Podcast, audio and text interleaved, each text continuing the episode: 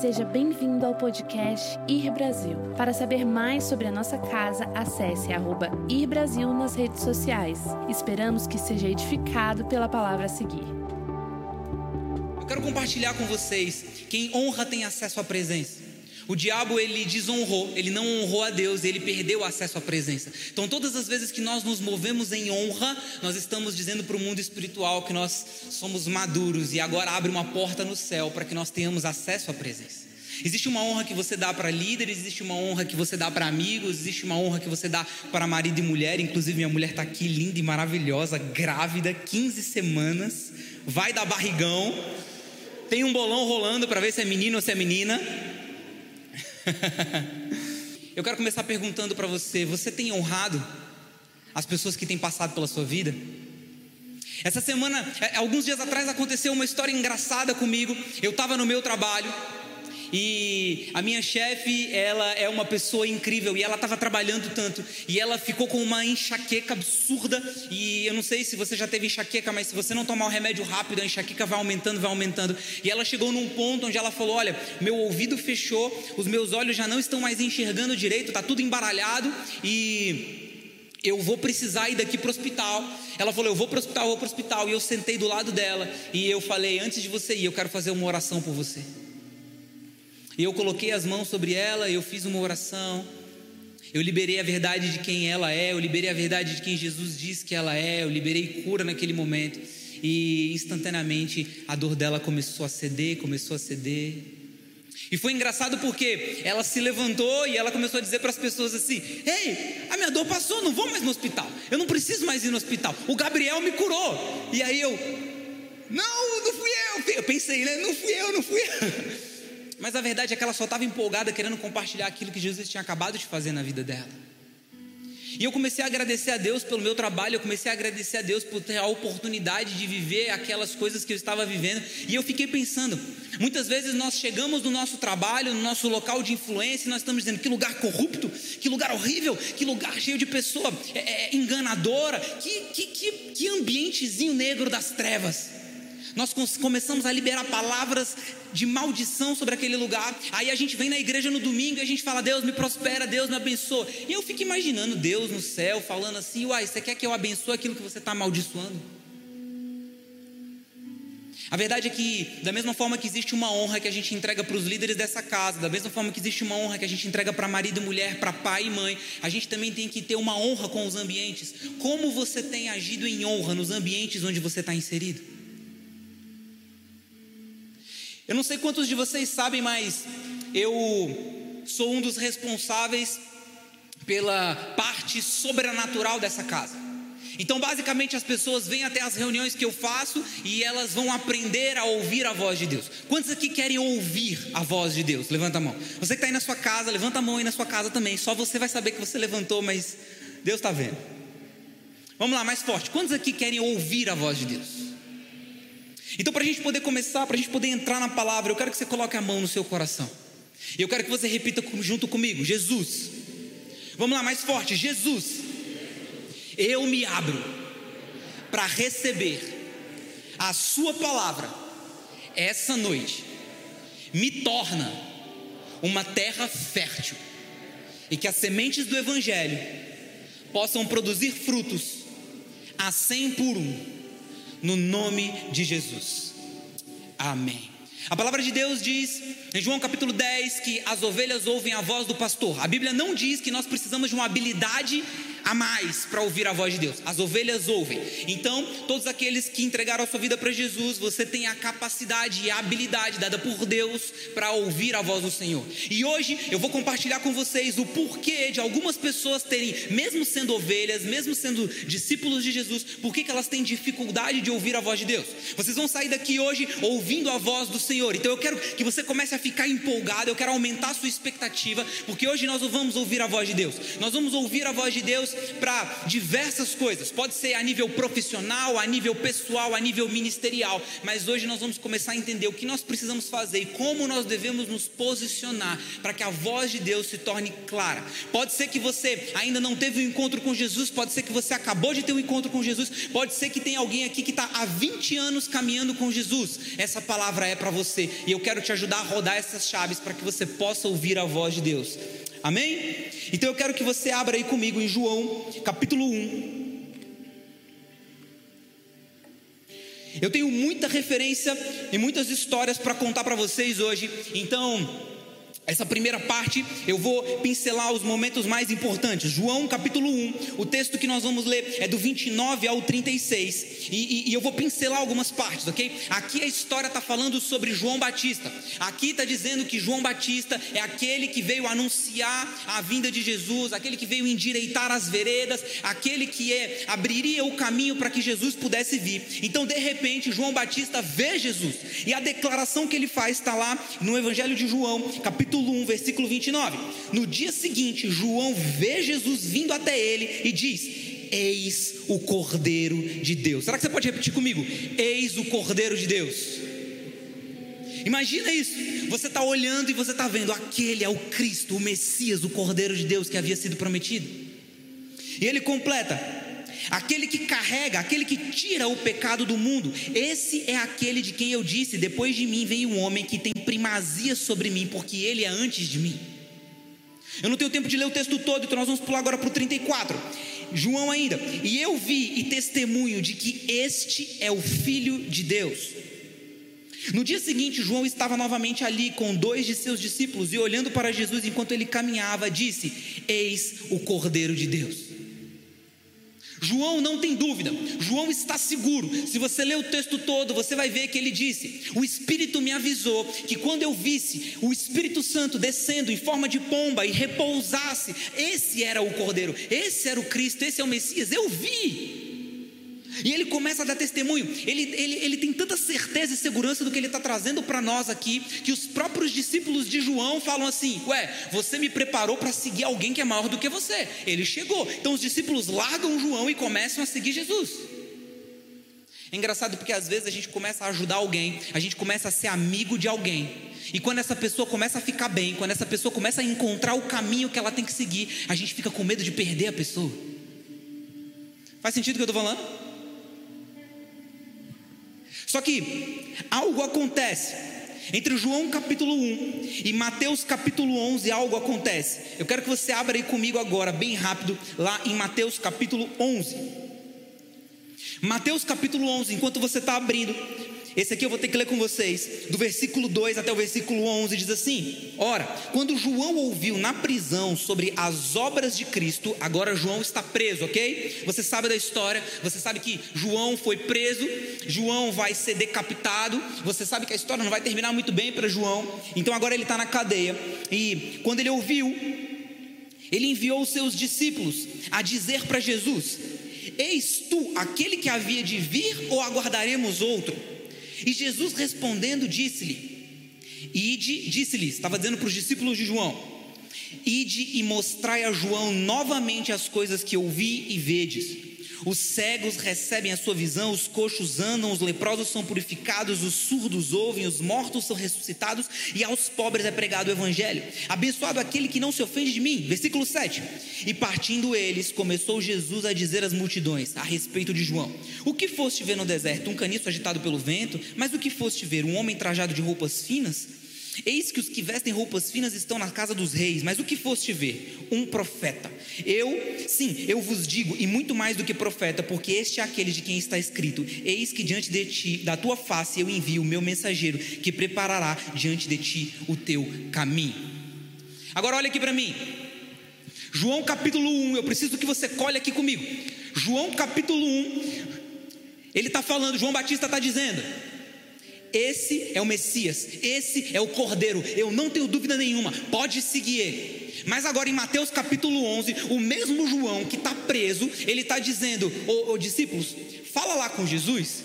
Ele não veio aqui não, mas vai lá falar com ele e pergunta: Você é mesmo Cristo ou a gente deve aguardar outro?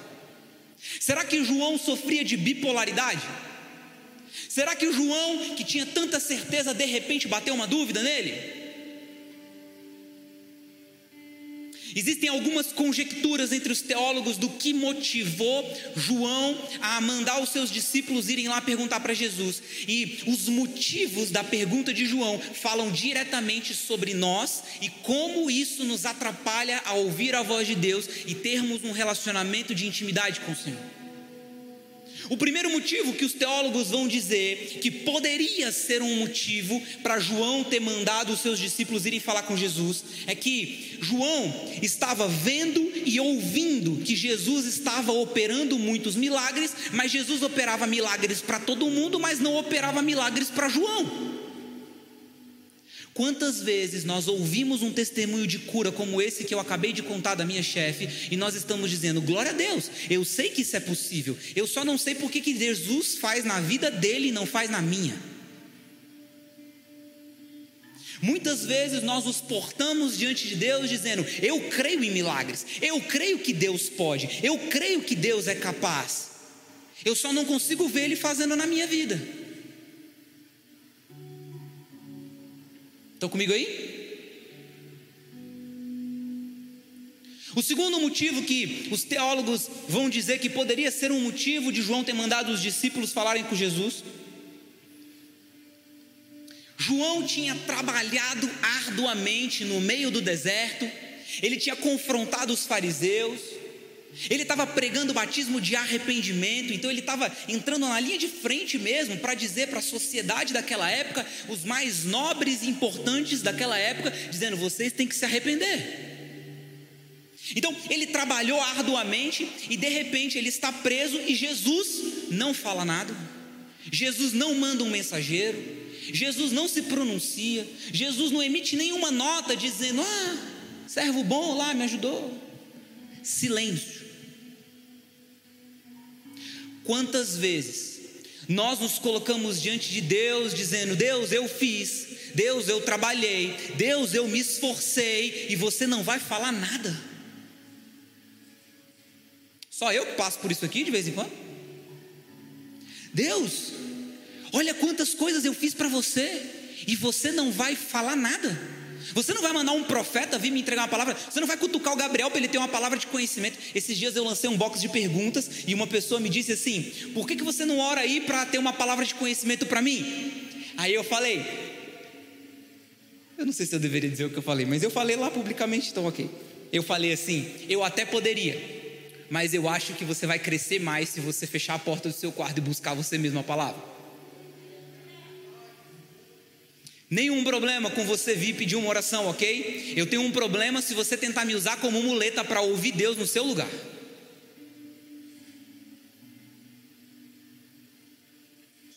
Quantas vezes nós estamos dizendo para Deus na nossa caminhada cristã. Gente, isso aqui é para quem teve e para quem não teve encontro com Jesus. Você pode ter 20 anos de casa. Quantas vezes nós estamos dizendo isso para Deus? Mas eu fiz aquilo, eu dei meu sangue, eu ralei. Você não vai fazer nada para inter, intervir nessa situação? Eu estou sendo injustiçado. Faz sentido o que eu estou falando? Vocês já viram alguém passar por isso?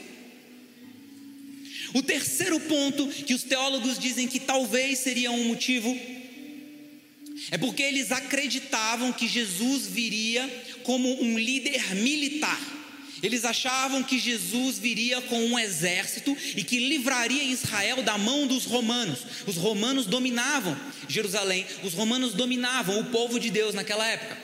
Por isso que a mãe de Tiago e de João vão dizer assim: Ei, no teu reino, permita que meu filho sente a sua esquerda e a sua direita. E Jesus, vocês não entenderam nada. É porque eles achavam que Jesus viria com um poder bélico, com armas, com cavalos, com guerra, para dominar e reconquistar.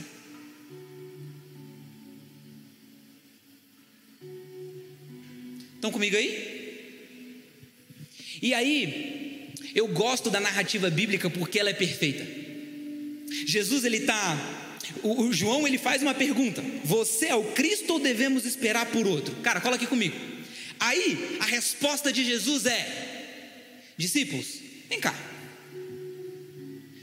Mostra para João, fala para João, que os cegos veem, que os coxos andam, que os leprosos estão sendo purificados, que o evangelho está sendo pregado.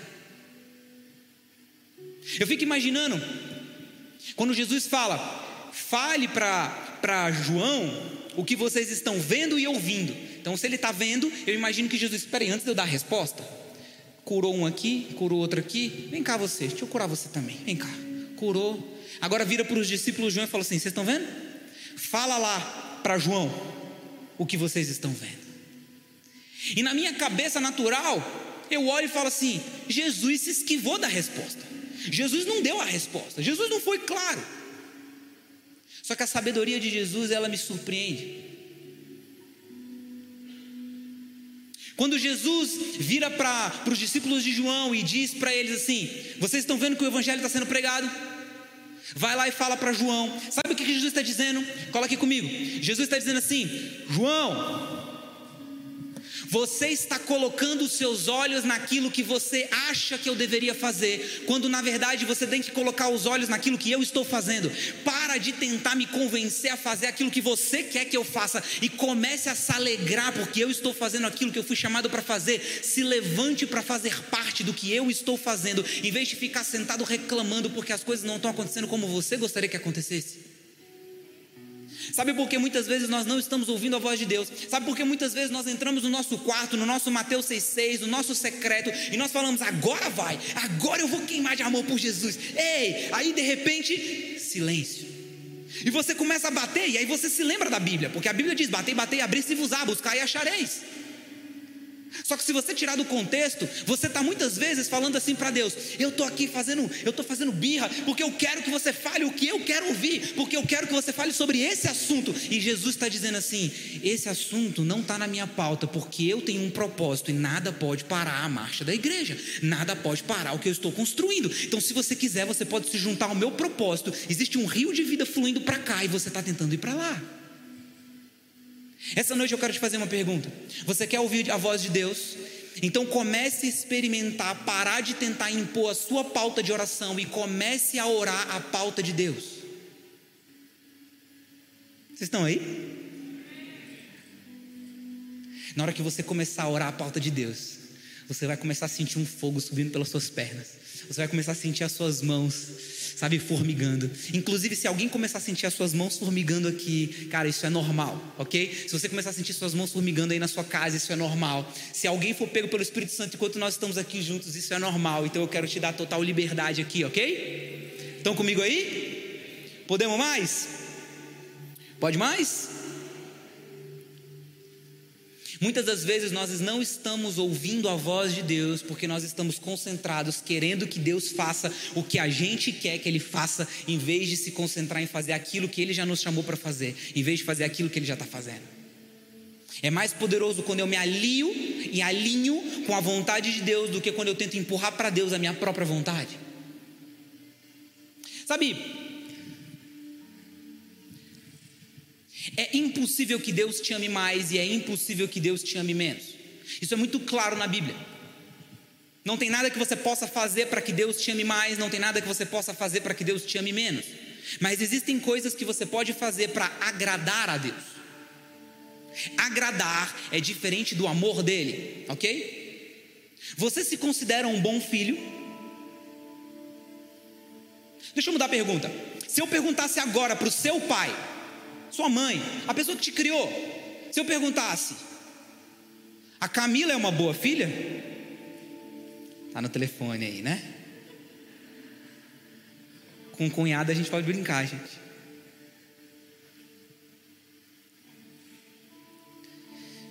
Se eu perguntasse para os seus pais ou para a pessoa que te criou, você, fulano de tal, foi um bom filho? Provavelmente o seu pai, a sua mãe ou a pessoa que te criou diria: sim, foi um bom filho. Lucas é um bom filho? Sim, Lucas é um bom filho. Ela é um bom filho? Sim, ela é um bom filho. Mas eu quero te fazer uma pergunta: você é o melhor filho que você poderia ser? Porque muitas vezes nós estamos nos comportando como uma criança mimada que fica se debatendo diante de Deus, dizendo: faz o que eu quero, faz o que eu quero. A gente ainda é filho, mas será que a gente está sendo o melhor filho que a gente podia ser? Gabriel, por que você está falando de filho? Primeiro, porque eu vou ser pai. Então eu ainda estou digerindo essa informação, eu me preparei tanto tempo para isso. Foram três anos de sala kids cuidando dos filhos de vocês. Provavelmente as primeiras palavras de conhecimento deles eu estava lá. Eu não sei se vocês sabem, mas alguns anos atrás nós fizemos as crianças fazerem desenhos proféticos e nós pegamos esses desenhos proféticos e nós colamos nos carros, no para-brisa dos carros. E de repente um pai sai do culto e os pais, eles começam a ver aquele desenho e os pais estão lá, ah, que legal, que legal. As crianças não sabiam qual era o carro de cada pai. Elas simplesmente oravam e colavam o desenho num carro aleatório que Deus tinha mostrado para elas. Então um pai vem e fala assim: Quem fez isso aqui? Ah, foi uma das nossas crianças. Não, não, não, não. Quem fez isso aqui? Uai, senhor, já foi uma das nossas crianças. Vocês não estão entendendo? Eu estou sonhando há semanas com esse desenho. Quem sabia? Ninguém. Eu não contei para ninguém. Como é que uma criança sabe de um, de, de um sonho que eu estou tendo? Só eu e Deus.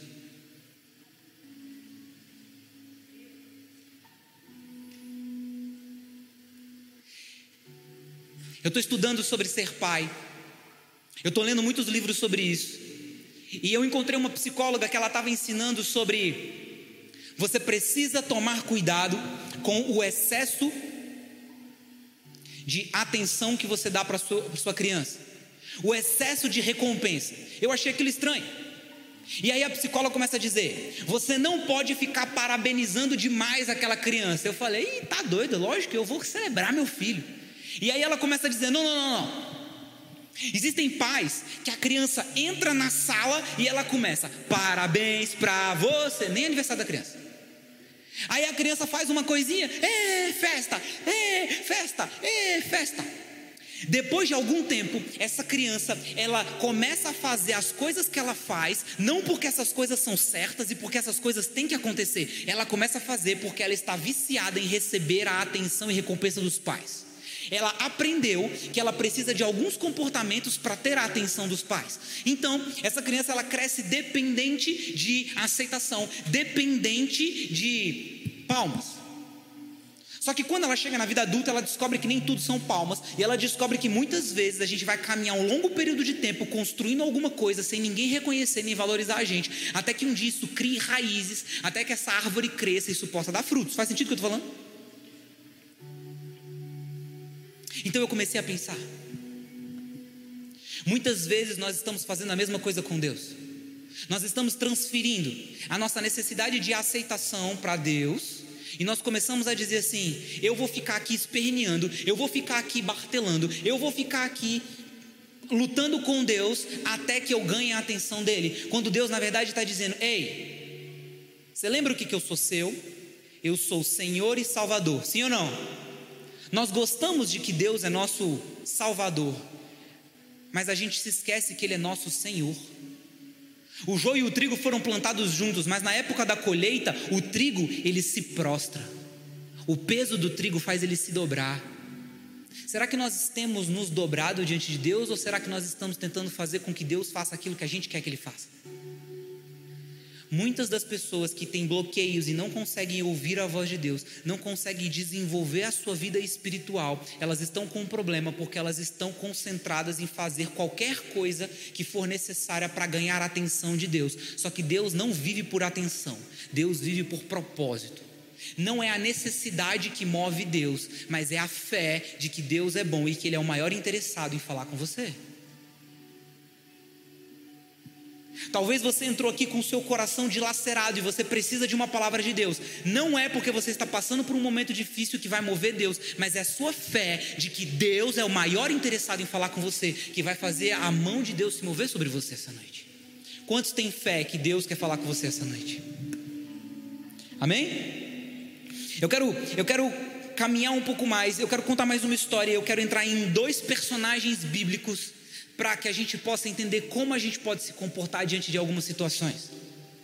Se nós não vamos agir como uma criança imatura que está querendo chamar a atenção de Deus, nós temos que fazer as coisas porque isso é o certo. E eu me lembro que alguns anos atrás, se eu não me engano, há três anos, a minha irmã se casou. Três anos, né? Há três anos atrás, a minha irmã se casou. E eu lembro que eu estava muito feliz, é a minha única irmã. E eu fui e eu comprei o terno que mais caro que eu dava conta de comprar. E eu fui até um alfaiate, eu não quis ir numa costureira, eu fui até um alfaiate, porque me disseram que o alfaiate ia fazer eu ficar bonito naquele terno. E o alfaiate foi apertou, e eu lembro que eu falei para ele assim: rapaz, aperta essa calça aí. Aí ele, mas é, Gabriel, é, é terno, né? Não pode ficar com a calça apertada. Eu falei: rapaz, aperta essa calça aí. É moda. E eu fui com aquele terno ajustado para o casamento da minha irmã, e eu estava todo feliz. E eu lembro que tinha uma mesa no centro do salão, e tinha uma mesa e tinha uma cadeira, e essa cadeira tinha o meu nome, estava reservado para mim, e eu fiquei todo feliz. Era o casamento da minha irmã e tinha um lugar reservado para mim na mesa. Mas eu quero fazer uma pergunta para você.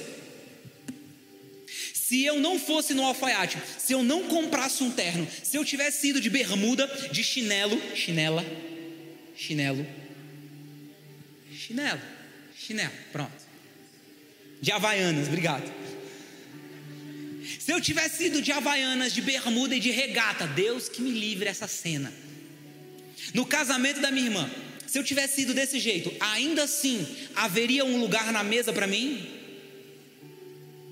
porque o meu lugar na mesa estava reservado por quem eu era, irmão da noiva, não pela minha roupa, não pelo que eu fiz ou deixei de fazer.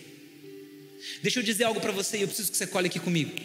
O seu lugar na mesa com Jesus está reservado não é por conta do que você faz, mas é por conta de quem você é. Você é um filho, você tem acesso à mesa do Pai. Quantas vezes nós estamos tentando colocar uma roupa bonita? Quantas vezes nós estamos tentando fazer coisas para agradar a Deus e Deus está dizendo: o seu lugar está garantido por quem você é. Você é um filho. Você não precisa lutar para ouvir a voz de Deus. Eu quero que vocês me ouçam. Se vocês disserem para mim que não estão me ouvindo, eu vou aumentar a minha voz para vocês me ouvirem. Você não precisa, Deus, eu preciso te ouvir, eu preciso te ouvir, Deus, eu preciso te ouvir. Você só precisa crer que Ele é galardoador dos que o buscam. Você só precisa crer que Deus é o maior interessado em ver a sua vida transformada. Eu vim aqui para te dar uma notícia. O Senhor tem planos de paz e não de mal para a sua história. Comece a aumentar a sua expectativa, porque existe um romper de Deus vindo sobre a sua casa, sobre a sua história, sobre a sua família. Comece a se alegrar antes de receber, porque você já tem um lugar na mesa. Amém? Existem duas pessoas, dois personagens bíblicos. Eu vou contar essas duas histórias e nós vamos encerrar. Eu quero que a gente tenha tempo para poder orar. Existem dois personagens bíblicos, um está em João capítulo 3 e outro está em João capítulo 4. Nós vamos começar com João capítulo 4, que vai contar sobre a mulher samaritana. Esses dois personagens, eles tiveram encontros com Jesus. O primeiro, João capítulo 4, a mulher samaritana, e João capítulo 3, Nicodemos um homem da lei. Os dois tiveram um encontro com Jesus e Jesus teve duas respostas diferentes para cada um deles. Se você puder abrir aí comigo João capítulo 4, do versículo 1 ao versículo 26.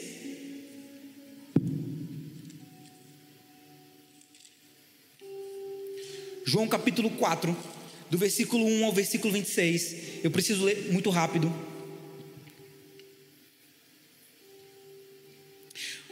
Portanto, quando o Senhor soube que os fariseus tinham ouvido que Jesus fazia e batizava muitos discípulos, mais discípulos do que João, embora Jesus não batizasse, mas os seus discípulos, ele deixou a Judéia e partiu novamente para a Galiléia, e era-lhe necessário passar por Samaria. Então, ele chega a uma cidade da Samaria que é chamada de Sicar, perto das terras que Jacó deu ao seu filho José. Ora, o poço de Jacó estava ali. Jesus, pois, cansado da sua viagem, assentou-se assim junto do poço e era cercado da hora sexta. Isso é por volta de meio-dia, ok? Então, vindo uma mulher da Samaria para tirar água, disse-lhe Jesus: Dá-me de beber. Pois os seus discípulos tinham ido à cidade para comprar alimento. Versículo 9. Então disse-lhe a mulher samaritana: Como é que tu, sendo um judeu, pedes de beber a mim, que sou mulher de Samaria? Porque os judeus não se relacionam com os samaritanos. Jesus respondeu e disse: Se tu conheceras o dom de Deus e quem é o que te diz, dá-me de beber, tu lhe pedirias e ele te daria água viva. Disse-lhe a mulher: Senhor, tu não tens com que atirar e o poço é fundo, onde pois tens a água viva? És tu maior do que Jacó, o nosso pai, que nos deu o poço do qual ele mesmo bebeu, e os seus filhos e a seu gado? Jesus respondeu e disse: Qualquer que beber dessa água terá sede novamente, mas aquele que beber da água que eu lhe der nunca terá sede. Mas a água que eu lhe der se fará nele uma fonte de água viva a jorrar para a vida eterna. Disse-lhe a mulher: Senhor, dá-me dessa água para que eu não tenha sede e não volte e não venha aqui tirá-la. Eu quero que você repita comigo: Senhor, dá-me dessa água 16: Disse-lhe Jesus: Vai e chama o teu marido e vem cá. A mulher respondeu e disse: Eu não tenho marido. Disse-lhe Jesus: Tu disseste bem, eu não tenho marido, porque tu tiveste cinco maridos, o que agora tem não é teu marido. Isso disseste com verdade. Só até aqui. Eu quero que vocês olhem aqui para mim. Só um contexto histórico: os judeus não se davam com os samaritanos. O que acontece? Na época do exílio da Babilônia, os judeus foram exilados, eles foram levados lá cativos para a Babilônia. Só que nem todos os homens judeus foram, alguns ficaram. Esses que ficaram, o tempo passou e eles acabaram se casando e se relacionando com o povo daquele lugar, e aquele povo eram os cananeus. Então, os judeus que ficaram, que se relacionaram com os cananeus, formaram um novo povo chamado samaritanos. Os samaritanos, houve um sincretismo religioso. Parte da cultura dos judeus se fundiu com os cananeus e agora surgiu os samaritanos. Quando os judeus voltam do exílio da Babilônia, eles encontram esses caras que se dizem um pouco judeus, um pouco cananeus, tem aquela misturada toda, os samaritanos, eles olham e falam assim: vocês são impuros. O judeu não se misturaria com alguém que ele considerasse impuro, então um judeu não falava com o samaritano. Para piorar, um homem não falaria com uma mulher em público. Então Jesus agora, por volta do meio-dia, os seus discípulos foram comprar comida. Ele vê aquela mulher e ele começa a conversar com aquela mulher. E aquela mulher começa a argumentar com Jesus e Jesus começa a dizer: "Se você soubesse quem eu sou, você que ia pedir água para mim. Porque a água que eu tenho é água viva. E se você beber dessa água, vai brotar uma fonte de águas dentro de você e você nunca mais vai tornar a ter sede.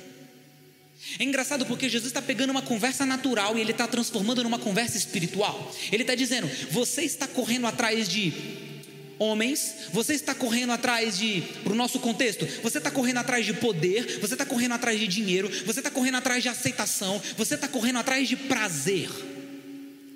Só que todas essas coisas, você pode beber dessa água hoje, amanhã você vai tornar a ter sede. Mas se você beber da água que eu tenho para oferecer, você não vai tornar a ter sede. Qual água você tem bebido? E agora aquela mulher fica extremamente interessada, ela fala. É, é, ela ainda não entendeu que a conversa é espiritual. Então agora ela começa a dizer: Eu quero dessa água, eu não quero mais ter que vir ao meio-dia. Meio-dia não é hora de, beber, de, pegar água. A hora de pegar água é logo no primeiro horário da manhã, porque você tira aquela água e você usa ela para os afazeres de casa. Se aquela mulher está buscando água por volta do meio-dia, é porque ela estava querendo fugir do convívio da sociedade. Provavelmente porque aquela mulher era uma marginalizada na sociedade dela.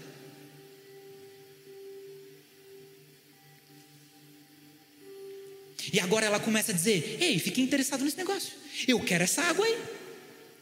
E Jesus, ele maestralmente, ele muda o rumo da conversa e ele fala: Você quer essa água? Vai e chama seu marido. Aí a conversa fica tensa. Eu consigo imaginar essa mulher dando um passo para trás, engolindo seco. Meu marido? Eu não tenho marido. E Jesus agora, bem disseste, porque cinco maridos já tiveste, e o marido que você está com ele hoje, ele também não é seu marido. Ou seja, você está sendo amante. Ela se assusta e ela diz: Vejo que você é um profeta. Vocês estão comigo aí? O que, que essa história tem a ver com a gente? Essa mulher samaritana, ela representa muito bem eu e você em, muitas, em muitos momentos da nossa vida. Aquela mulher em algum momento da jornada dela, ela olha e fala: as coisas que eu quero não estão acontecendo na velocidade que eu quero. Eu estou querendo um homem, não estou arranjando um homem. Deus não manda um homem. Quer saber de uma coisa? Aquele gatinho bonitinho passou ali, é nele mesmo. Ah, mas ele tem namorada, não importa. Eu quero. Porque o que importa é o que eu quero. Não importa se fazer o certo. Porque eu quero realização. Porque eu quero recompensa. Quantos aqui conhecem alguém que está disposto a quebrar todas as leis morais para ter o prazer que deseja, independente das consequências disso? Então aquela mulher, ela está dizendo: eu estou disposta a ser Deus da minha própria vida, a ser Senhor de mim mesmo. Eu estou cansado de esperar Deus e eu vou começar a fazer o que eu quero fazer em busca de prazer. E ela começa a se relacionar com esse homem, mas essa água que ela está bebendo vai fazer ela ter sede de novo. Aquele cara não consegue dar o que ela quer. Então ela larga ele, ou ele larga ela, e ela busca outro homem. E esse relacionamento também não dá certo, então ela larga esse e busca outro. E depois ela busca outro. Você conhece alguém que pula de relacionamento em relacionamento e o problema está sempre na pessoa e nunca? O problema está sempre no namorado ou na namorada e nunca em quem está largando? Gabriel, o que isso tem a ver comigo? Muitas vezes nós estamos fazendo isso com dinheiro, com emprego, com amizades, com família. Nós estamos querendo fazer com que Deus faça o que a gente quer que Ele faça. E se Ele não faz na velocidade que a gente quer, a gente bica os relacionamentos, a gente interrompe aquilo que está sendo construído. Eu preciso que você rode essa chave hoje, porque Deus está mandando um fogo sobre a igreja. Os íntimos já começaram a ouvir. Existe um fogo, e quando nós orarmos hoje, o Senhor vai começar a incendiar o nosso coração. Mas a gente precisa ser responsável com isso. E se as coisas não acontecerem na velocidade que a gente quer, a gente precisa aprender a ter paciência e esperar no Senhor, até que Ele cumpra a boa e perfeita obra na nossa vida. Então aquela mulher, ela fica pulando de relacionamento em relacionamento. Ela está disposta a quebrar as leis morais para ter aquilo que ela deseja. O que, que é que você tanto deseja? O que, que é que você está lutando a tal ponto que isso está roubando o seu tempo com a sua família? O que, que é que você está lutando a tal ponto que isso está roubando o seu tempo com Deus? O que, que é que você está lutando tanto para conseguir que isso está colocando você em um lugar de risco e colocando a sua família nesse lugar de risco também? Essa é uma noite onde o Senhor está dizendo: Eu quero que você ouça a minha voz, te chamando de novo para o lugar do propósito. E para o lugar do propósito, você tem que abrir mão daquilo que você acha que eu devia fazer. E você precisa começar a colocar os olhos no que eu estou fazendo. Vamos interromper essa história aqui. Nós vamos agora para Nicodemos de João capítulo 3. Eu até quero chamar a banda para vir aqui começar a ministrar comigo. Eu vou contar sobre Nicodemos e a gente vai encerrar e a gente vai orar. Nicodemos em João capítulo 3 vai dizer algo mais ou menos assim. João capítulo 3, do versículo 1 ao versículo 10 diz assim: Havia entre os fariseus um homem chamado Nicodemos, um governante dos judeus. Este veio de noite. Gente, presta atenção, ele veio de noite, ele não queria ser reconhecido. Veio de noite a Jesus e lhe disse: Rabi, nós sabemos que és mestre, vindo de Deus, porque nenhum homem pode fazer estes milagres que tu fazes se Deus não estiver com ele. Respondeu-lhe Jesus, dizendo: Na verdade, na verdade eu te digo: se um homem não nascer de novo, ele não pode ver o reino de Deus. Nicodemos disse a ele: Pode um homem nascer de novo, ele sendo velho? Pode entrar pela segunda vez no ventre de sua mãe e nascer? Versículo 5: Jesus respondeu: Na verdade, na verdade eu te digo: se um homem não nascer da água e do espírito, ele não pode entrar no reino de Deus. O que é nascido da carne é carne, o que é nascido do espírito é espírito. Não te admires de eu ter haver, de eu haver dito: necessário vos é nascer de novo. O vento sopra onde quer e tu ouves o seu som, mas não sabes de onde vem nem para onde vai. Assim é todo o que é nascido do Espírito. Nicodemos respondeu e lhe disse: Como pode ser essas coisas? Jesus respondeu e disse-lhe: Tu és mestre em Israel e não entende essas coisas. Olha que interessante. Jesus está conversando com a mulher samaritana cheio de paciência, uma pecadora, já teve cinco maridos, adúltera, e Jesus está cheio de paciência. Veio um mestre da lei perfeito, irrepreensível, e Jesus senta o sarrafo nele. Você é mestre da lei e não sabe essas coisas? É engraçado porque hoje em dia a gente inverte a ordem, né? As pessoas de fora, as pessoas que não têm uma vida reta, a gente julga, a gente trata mal, a gente trata com rigidez. E os os religiosos do nosso tempo a gente trata com carinho e com atenção. Agora, esse homem, Ele vem de noite e ele chama Rabi. Ele está reconhecendo: você é mestre, eu sei quem você é. E ele começa cheio de pompa a elogiar Jesus. Eu sei todos os seus milagres, todos os seus feitos. Gente, eu não tenho muito tempo para descrever Nicodemos. Mas aonde que Nicodemos se parece comigo e com você? Muitas vezes nós estamos fazendo como Nicodemos. Nós estamos chegando diante de Deus e nós estamos dizendo: Ó oh, Deus Todo-Poderoso, Criador do céu e da terra, eu sei quem você é. Eu reconheço você. E porque eu sou fiel dizimista, porque eu sou correto em tudo aquilo que eu faço, eu de alguma forma quero obrigar Deus a ficar em dívida comigo e agora Deus tem que me abençoar com base naquilo que eu faço. Nicodemos está achando que o seu comportamento irrepreensível vai dar acesso a Jesus. Ele acha que o seu bem falar, ele acha que é porque ele não peca, que é porque ele tem uma reputação na sinagoga, que por isso ele vai ter acesso a Jesus. E Jesus pega e desce o sarrafo nele e fala: Você não entendeu. Não é o seu comportamento que compra acesso a mim, é o que eu vou fazer na cruz que vai permitir que você tenha acesso a mim. Muitas vezes, nós que estamos caminhando com Jesus há mais tempo, nós achamos que nós temos um acesso a Ele porque nós não faltamos nenhum culto, porque nós não perdemos nenhum culto online no meio da pandemia. Gente, não se mexe na cadeira para não se entregar. Camila.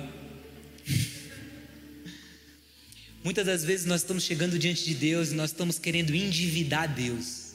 Deus, agora você tem que fazer o que eu quero que você faça, porque eu trabalhei por você.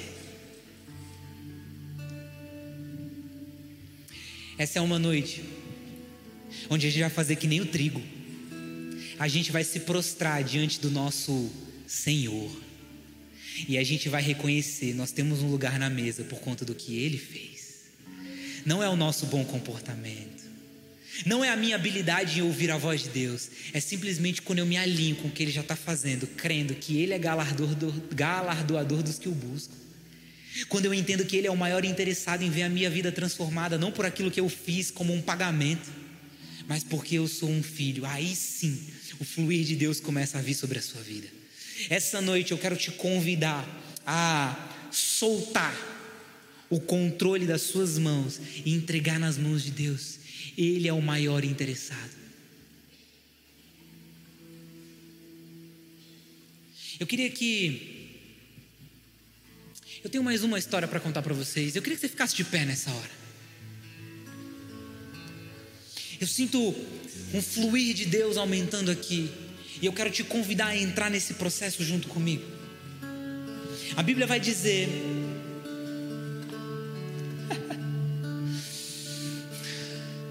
os fariseus eles começam a confrontar Jesus.